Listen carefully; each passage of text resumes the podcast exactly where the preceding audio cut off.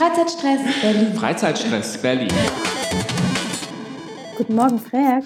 Guten Morgen, Lynn. Wir nehmen heute richtig früh auf. Das ist richtig ungewöhnlich für uns. Sonst machen wir es immer am Nachmittagabend, aber heute haben wir sogar noch vor 9 Uhr. Wir haben den 9. Juli für die äh, Archive. Und es ist ein bisschen ungewohnt. Ist es auch, weil wir nehmen früh am Tag, aber spät im Monat auf. Ähm, ja. Aber natürlich alles total bewusst. Viele der Ausstellungen starten erst am 10. Deswegen wollen wir Live-Ticker-mäßig direkt in den Juli einsteigen. Ja, und ich, und ich bringe auch direkt gute Nachrichten mit. Ich habe gerade im Tagesspiegel gelesen, dass hier in Mitte die Inzidenz schon wieder zweistellig ist. Also, also äh, ranhalten, ranhalten, bei allen Tipps oh. sofort in die Ausstellung gehen, weil kann sein, dass ein paar Wochen alt schon wieder zu ist. Oh nein, das ist so Du weißt auch, ich, ich bringe einfach so die gute Laune, Laune mit. Ja. Oh, und so ein, so ein Dämpfer gleich am Anfang, na schön. Ja. Aber du hast recht, Ausstellung sollte man ausnutzen. Lass uns am besten gleich einsteigen. 10. Juli. Ähm, ja, ich glaube, man kommt nicht drum rum um die Berl Berl Ausstellung in der Halle am Bergheim. Ein Mix aus Natur und Technik, würde ich sagen. Ja, Frag, ich hatte, ich weiß, dass du die dir auch angeguckt hast. Ich wollte dir eigentlich den Ball erstmal zuspielen, damit es so ein, eine schöne dialogische Vorstellung wird. Ja, aber also bei, bei, dieser Ausstellung bin ich ein bisschen zwiegespalten. Also Berl heißt über, aus, im, im, im sorbischen Sumpf und das ist eine, eine Installation von einem dänischen Künstler, der sich quasi die Sumpflandschaften rund um Berlin angeguckt hat, um darauf zu schließen, wie das wohl mal vor 10.000 Jahren aussah, als hier wirklich alles Sumpf war, so. Und der hat die, der ist quasi durch den Sumpf gestampft und hat Sachen gescannt, 3, 3D gescannt und fotografiert und unter Wurzeln geguckt und im, im Matsch gewühlt und hat das dann in einer Game Engine zusammengebaut zu einem, so einem lebenden kleinen virtuellen Environment und das wird dann in der Halle am Berghain ausgestellt, wenn ich das richtig verstanden habe, zu Musik und Vokal, Gesang, mhm. Klang, Installationszeug. Genau, und vielleicht noch zwei Nachsätze. Er hat nicht nur in irgendeinem Sumpf ähm, gewühlt, wie du das so schön gesagt hast, sondern er war im Spreewald ganz viel und hat da sehr lange dokumentiert, um das möglichst real auch ähm, ja, darzustellen in seinen Installationen. Und ähm, zur Musik, das ist einerseits ähm, ein Soundkomponist und dann die Sängerin Aka. Ich glaube, Frederik, du hast schon von ihr oder du warst schon ja, bei ja. Konzerten oder Installationen macht sie nicht, ne? Konzerten nicht, aber ich habe ähm, die damals noch, er wurde, wurde durch so ein Mixtape bekannt, was ich sehr gefeiert habe, als es rausgekommen ist. Und war ich so, oh, den Namen kenne ich, das finde ich gut. Ja. Was, ja. Was, ich, was ich in dieser ganzen Ausstellung ein bisschen schwierig finde, also das ist, das wird auch wieder so ein, also das erste ist, das hat so auch so eine komische, mystische, slawische Kosmologie, Gottheiten, Ebene, die ich noch nicht ganz verstehe, ob die wirklich, also bei sowas, das wird oft immer auf Sachen noch so draufgeschmissen, um es so ein bisschen zu mystifizieren. Mhm. Da bin ich, also da bin ich ein bisschen skeptisch, wie, wie gut das verbunden ist, eingebunden ist, so. Ja. Oder nur weil das hier irgendwann mal slawische Stämme lebten, ob das, ja, also da bin ich gespannt.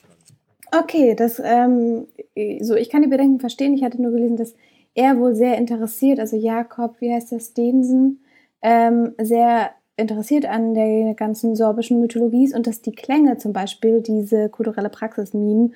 Ähm, wenn man durch die Sumpf Sumpflandschaft gegangen ist, dann hat man doch oft irgendwie gesungen. Mhm. Ähm, und das wird darin so ein bisschen aufgenommen oder sich Mythen erzählt.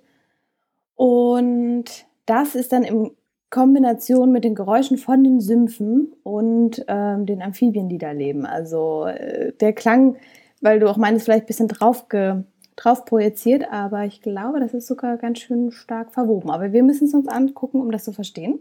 Ja, ich glaube, da kommen wir nicht drum herum.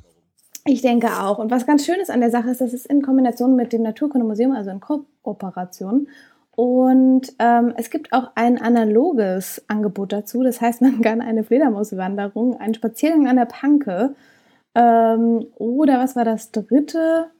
Oh, ich weiß es nicht, aber auf jeden Fall kann man ähm, Ah ja, genau, eine Tour im, Spreewald. Ich musste nochmal nachgucken, weil ich fand alles drei ist ziemlich geil.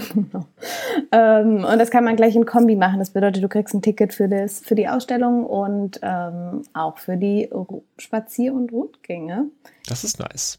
Ja. Das ist eine schöne Kombination, weil an sich wenn ich das richtig verstanden habe, ist das ja quasi an Anführungszeichen nur eine große Halle mit vielen Projektionen und Klanginstallationen. Das heißt, wenn man dann so wirklich den Match haben will, dann muss man nochmal die, die Exkursion machen. Aber, also, mhm. das ist auf jeden Fall auch was, was sehr, was sehr Instagrammable ist wahrscheinlich, diese, diese A Animation. Und da habe ich ja, das wäre ja so mein, mein zweiter Bedenken. Ich bin ja so ein bisschen so ein, so ein ähm, zynischer Hipster, der dann immer so denkt, so, ah, Sachen, die zu oft irgendwie irgendwo gepostet wurden, zu, zu gehypt sind, da, da will ich ja gar, gar, nicht, gar nicht erst hin, weil ich will ja die ja. Sachen noch sehen, be bevor sie cool sind. Aber ich muss jetzt gestehen, ich habe auch für den Juli Karten für sowas, was genau in die Kategorie eigentlich fällt. Mhm. Nämlich am Bahnhof Rummelsburg ist äh, Dark uh, Matter ja. Berlin. Mhm. Und die kennt man, also die Leute, die das gemacht haben, die kennt man von so Projekten wie Deep Web oder Scala im Kraftwerk. Erinnerst du dich dran? Das hatten wir auch mal, glaube glaub ich, besprochen genau. hier. Äh, oder die haben auch, ähm, als 25 Jahre Mauerfall war, haben die diese tausenden Ballons an der Grenze so schweben lassen. Also Schön. Licht, Klang, Bewegungsinstallationen, so aufregende. Mhm. Ähm, und das, da gibt's, das wurde jetzt nochmal verlängert, äh, dadurch, dass die Inzidenzen wieder runter waren. Und da gibt's das noch bis in den August Karten für Dark Matter. Das geht man so durch verschiedene Räume durch. Ähm, hat man einen Timeslot und guckt sich so aufregende Klangbewegungs Laserprojektionsdinger an in dunklen Räumen und macht, wenn man will, auch coole Fotos. Und ich glaube, ähm, ja, das ist bestimmt da muss man, da muss ich einfach mal mein, mein, meine Überheblichkeit ein bisschen beiseite lassen und mich einfach freuen, dass es bunt ist und blinkt. Ja, oh, wie schön. Ich bin, ja, begeistert. Und ich habe gerade schon überlegt, man könnte das eigentlich verbinden. Ich meine, die Halle am Berghain und Rummelsburger Bucht ist ja nicht so weit auseinander. Und dann kann man einen Medienkunst-Installationstag machen. Und danach noch den Spaziergang, den hier ähm, Fledermaus-Spaziergang. Ui, da nimmst du okay. ja ganz schön viel, viel vor. Aber ja, okay. Ja, kann man machen. Kann man machen. Wir haben gesagt, man muss den Juli ausnutzen. Also ja, das die stimmt. Ausstellungen. Das stimmt. Na, apropos Ausstellungen im Juli. Wow, was für eine Überleitung. Wow. Die Transmediale ist noch am Start. Das ist so ein bisschen untergegangen dieses Jahr, weil sie sich über den Tag ähm, verteilt hat, über den Tag, über das Jahr verteilt hat. Ähm, und vielleicht geht es auch nur mir so. Vor zwei Jahren, Frag, waren wir da ähm, das war ja alles so ein geballtes Programm, da haben wir ja noch Workshops und Co. gemacht und dieses Jahr bin ich zwar in dem Newsfeed, aber habe auch nicht alles mitbekommen. Auf jeden Fall geht jetzt im Juli ähm, ab dem 10. auch das Ganze sozusagen in die zweite Runde im Silent Green im Wedding, also der ähm, Kultureinrichtung. Und ähm, da gibt es zwei Sachen, also es sind zwei Ausstellungen. Einerseits ähm, fängt ihr Filmprogramm nochmal an unter dem Motto Remote Response Request.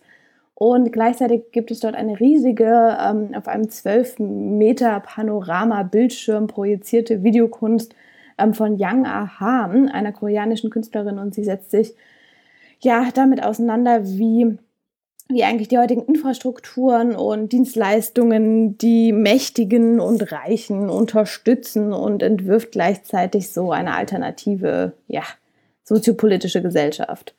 Ähm, ich habe ein Bild gesehen, sieht ziemlich beeindruckend aus. Ich Zwölf Meter ist auch einfach richtig groß. Das ist super groß und es ist so gebogen, weißt du, also du gehst dann wie an so einem langen Bildschirm lang.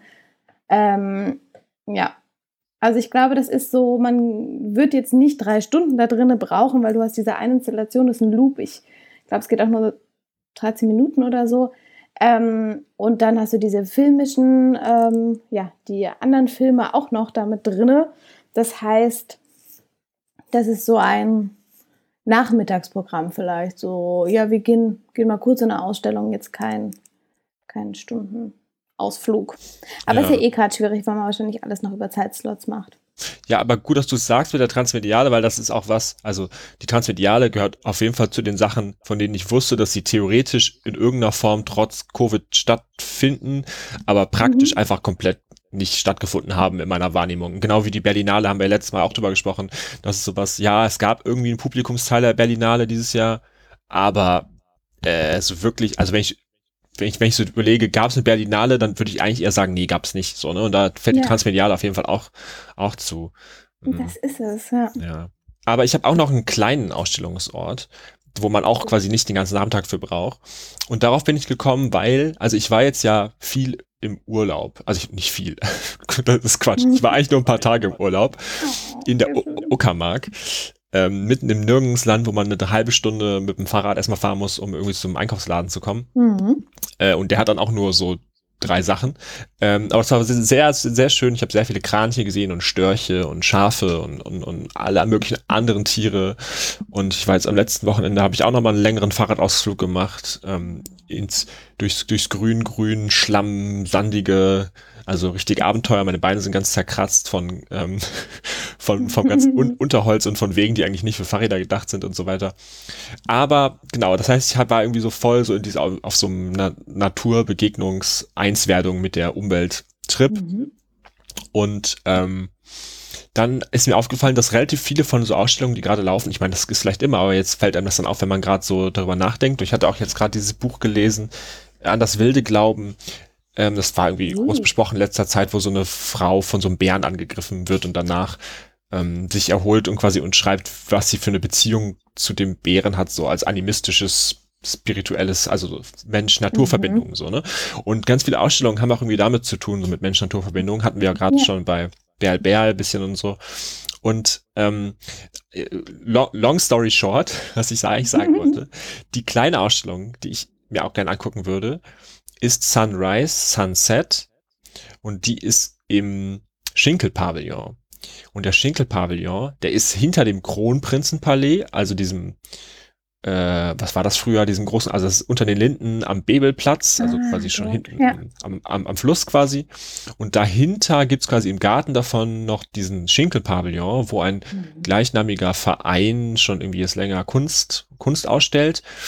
Und ähm, das ist eine Gruppenausstellung, Sunrise Sunset, wo es mhm. auch quasi im weitesten Sinne um äh, Weltverhältnisse, Begegnungen von Menschen mit Pflanzentechnik, Natur, Umwelt, unbelebte Dinge, mhm. belebte Dinge, so, ne, so die Buzzwords, cool. die man so in diesem Kontext so gerne benutzt. Ja. Und ich weiß dafür auch, und ich meine, ich kenne mich auch mit, ich weiß ja immer die Namen von irgendwelchen KünstlerInnen oder KuratorInnen und so. Das heißt, ich lese mir diese Liste durch und denke so, aha, ja, sind Namen. Ähm, aber ich fand das Vorschaubild einfach sehr schön. Und äh, da bin ich ja sehr leicht einfach zu, zu catchen mit einem, schön, mit einem schönen Bild. Das sah sehr grün und mystisch aus und ich dachte, das wäre vielleicht eine gute Ergänzung zu diesen ganzen Naturerlebnissen, ähm, ja. die dann auch nochmal künstlerisch zu re reflektieren in so einem Pavillon.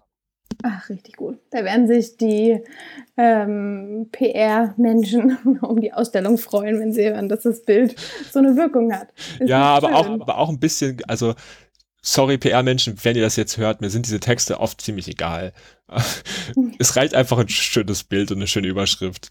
Ja. Ganz, also ich weiß, ihr habt euch viel Mühe gegeben, diesen Beschreibungstext zu schreiben von so einer Ausstellung, aber ja ja, die Beschreibungstexte, das ist auch, oh, es ist so schwierig, nicht zu viel vorwegzunehmen und dann trotzdem irgendwie Interesse zu wecken. Und dann meist, da haben wir ja auch schon so oft drüber gesprochen, ist es dann so schwammig, dass du letztlich eigentlich, okay, es setzt sich mit, mit Gesellschaften auseinander. Also, dass du gar nicht genau darauf schließen kannst, okay, was wird man letztlich sehen. No. Wir wollten doch eigentlich auch mal so eine Analyse von Ausstellungstexten machen. Naja, gut, okay, wird vielleicht noch kommen. Ja, aber das, ähm, aber das, das klingt doch, also das, das gibt's bestimmt doch auch schon als Kunstwerk, oder? So, so ein Meta-Kunstwerk, was sich nur mit Ausstellungstexten beschäftigt. Das hm. werde werd ich mal recherchieren, was es da gibt. Oh ja. ja. Ähm, das Krasse ist auch irgendwie, ich bin viel in so kleineren Galerien und Ausstellungen oder in, okay, gut, wow, Gruppesbau nicht äh, und Fotomuseum auch nicht. Aber was ich sagen wollte, ich ist, ähm, ich bin eigentlich weniger so in Mitte oder unter den Linden oder Museumsinsel. Ist eigentlich schade. Also so dieses klassische Herzstück, weiß ich nicht, habe ich noch nicht so ganz erschlossen in Berlin. Ja, deswegen finde ich es schön, dass, ähm, dass du jetzt ein, eine Ausstellung unter den Linden äh, vorgestellt hast. Einfach auch nochmal der Anreiz, in die Richtung mehr zu gehen und nicht immer in, was weiß ich, Kreuzberg und jetzt hier im Wedding und, und Co. so ein bisschen. Ja, da gibt es jetzt auch, also nicht neu, aber neu eröffnet, ähm, hier das Palais Pop populär und so, also die ah, das, hm. das Deutsche Bank PR Kunstding da und so. Ja. Da passiert jetzt auch ein bisschen was, ne? Aber ja. Ja, ja. Oh ja, da war das, ja, doch die Ausstellung zur Verhüllung vom Reichstag drin. Na doch, okay, gut. Ab und an war ich schon da, aber es gibt andere Museen, die, die dann doch irgendwie öfter auf der Liste stehen. So, ähm, apropos eine Ausstellung, wo ich auch noch überhaupt nicht war, von der ich auch erst neulich gehört habe. Ähm, und Ausstellung ist vielleicht auch ein bisschen fehlleitend. Ähm, wovon ich rede, ist die Sammlung Hoffmann. Die Sammlung Hoffmann ist dort bei den Hackischen Höfen ähm, von einem Ehepaar aufgezogen. Es ist ein Wohnraum, den man auch besuchen kann. Ähm, das Ganze ist ja in, in einem alten Industriegebäude, wo ähm, lange Zeit äh, medizinische Geräte hergestellt wurden.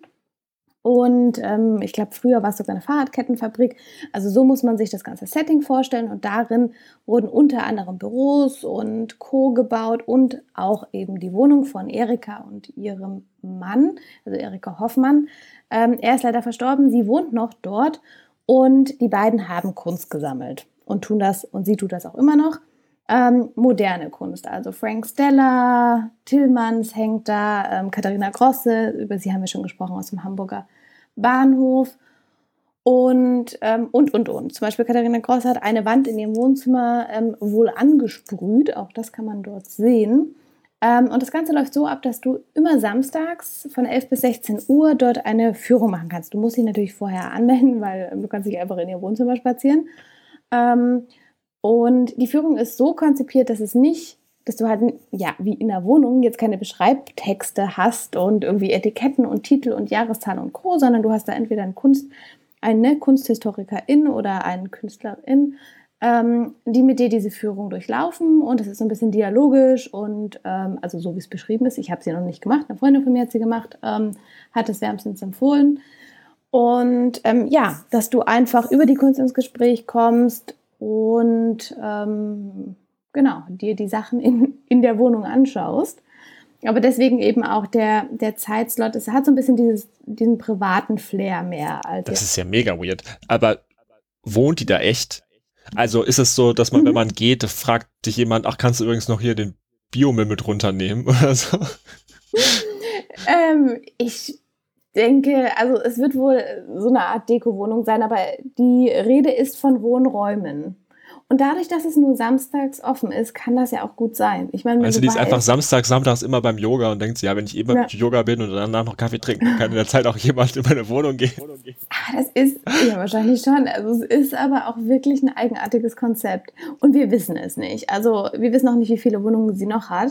Aber, ja, ich meine, wer, äh, wer Kunst sammelt, der hat wahrscheinlich auch noch sein Sommerhaus in, mhm. in Frankreich und das ähm, und das Chalet in Dingens und so, naja, ja, vielleicht. Ja, aber immer aufräumen, boah. Naja, aber das macht ja jemand für dich. Also meine Theorie ist, da hat dieses Ehepaar angefangen Kunst zu sammeln und dann war irgendwann die Wohnung ganz voll und die wollten auch eh aus Berlin weg, weil es ja so laut und nervig und dann hätten, ja. hatten sie keine Lust, das alles auszuräumen äh, hätte man dann ja auch streichen müssen, wenn man die Wohnung verkauft und sowas noch. Und nee, und gar, gar keinen Bock. Und dann meinten sie einfach, ja, komm, lass einfach ein Museum draus machen. Dann, dann ist das so das Prinzip jetzt, das ist alles privat und voll real. Aber eigentlich hat ja. gar keinen Bock auf den Umzug. Ja, ja. ja. Wir, ja ich kann es ja mal machen und gucken, ob irgendwie noch die benutzte Kaffeetasse und, und weiteres dastehen. auf der Suche, ob, ob das stimmt mit der Wohnung. Ja. ja. Also zum Beispiel, es hat mich ein bisschen an Boris Bunker erinnert, aber da ist es ja so, dass das Loft oben ist und die Ausstellung unten. Ähm, und hier ist es wohl beides in einem, aber wir, wir wissen es nicht. Wow. Ja. Ja, ich habe noch ähm, ein bisschen Open-Air-Programm auf meinem Zettel. Ähm, wir haben ja schon mal, also wir haben ja über die Transmediale schon gesprochen und mhm. äh, dass die ist ja auch da auch am HKB verortet und da die kriegen jetzt auch ihren neuen neuen Chef und haben auch immer sonst so ein ähm, Sommerprogramm und das ist jetzt quasi, ich glaube, das fängt jetzt quasi ein bisschen nach so nachgeschoben. Gibt's wird das jetzt noch ein bisschen nachgereicht das Sommerprogramm. 21 Sunsets heißt das. Ähm, das heißt einfach nur vom 15. Juli bis zum 15. August gibt es wahrscheinlich 21 Veranstaltungen. Ähm, Lesungen, Konzerte, Kino, alles oben auf diesem, auf dieser Dachterrasse, wo auch dieser schöne kleine, kleine Kiosk ist oh, und so. Oh, das ist so schön dort. Ja. Und da gibt es ja genauso Lesungen von, von, von Theatertexten, die dann mhm. so szenisch gelesen werden mit Live-Acts und Kino und Filme und cool. Musik-Acts. Und die meisten haben jetzt nicht so viel gesagt. Ähm, ich fand das, äh, zwei fand ich ganz gut. Einmal die po Politiker von Wolfram Lotz, ein Theaterstück, habe ich glaube ich auch vielleicht hier schon mal erwähnt, der das auch selber da liest mit zwei Schauspielerinnen. Ähm, und, und dazu gibt es irgendwie noch Live-Musik, glaube ich. Und am 22. Juli Wunder slash DNA, äh, auch ein, ein Theatertext, der von Schauspielerin vorgelesen wird, wo ich die Musik ganz gut fand, deren Namen ich aber gerade vergessen habe, der Künstlerin. Aber das fand ich, es war auch so eine, so eine, so ein, so ein Mixed Mixed Form Abend mhm. so. Und da fand ich auch ganz süß, da stand unten, also da war dann unten, da war dann der Beschreibungstext und dann stand hier Sprecherin sowieso, Autorin sowieso, Musik sowieso und dann unten drunter in Kooperation mit das Wetter, weil es ja als. Open Air. das fand ich sehr süß.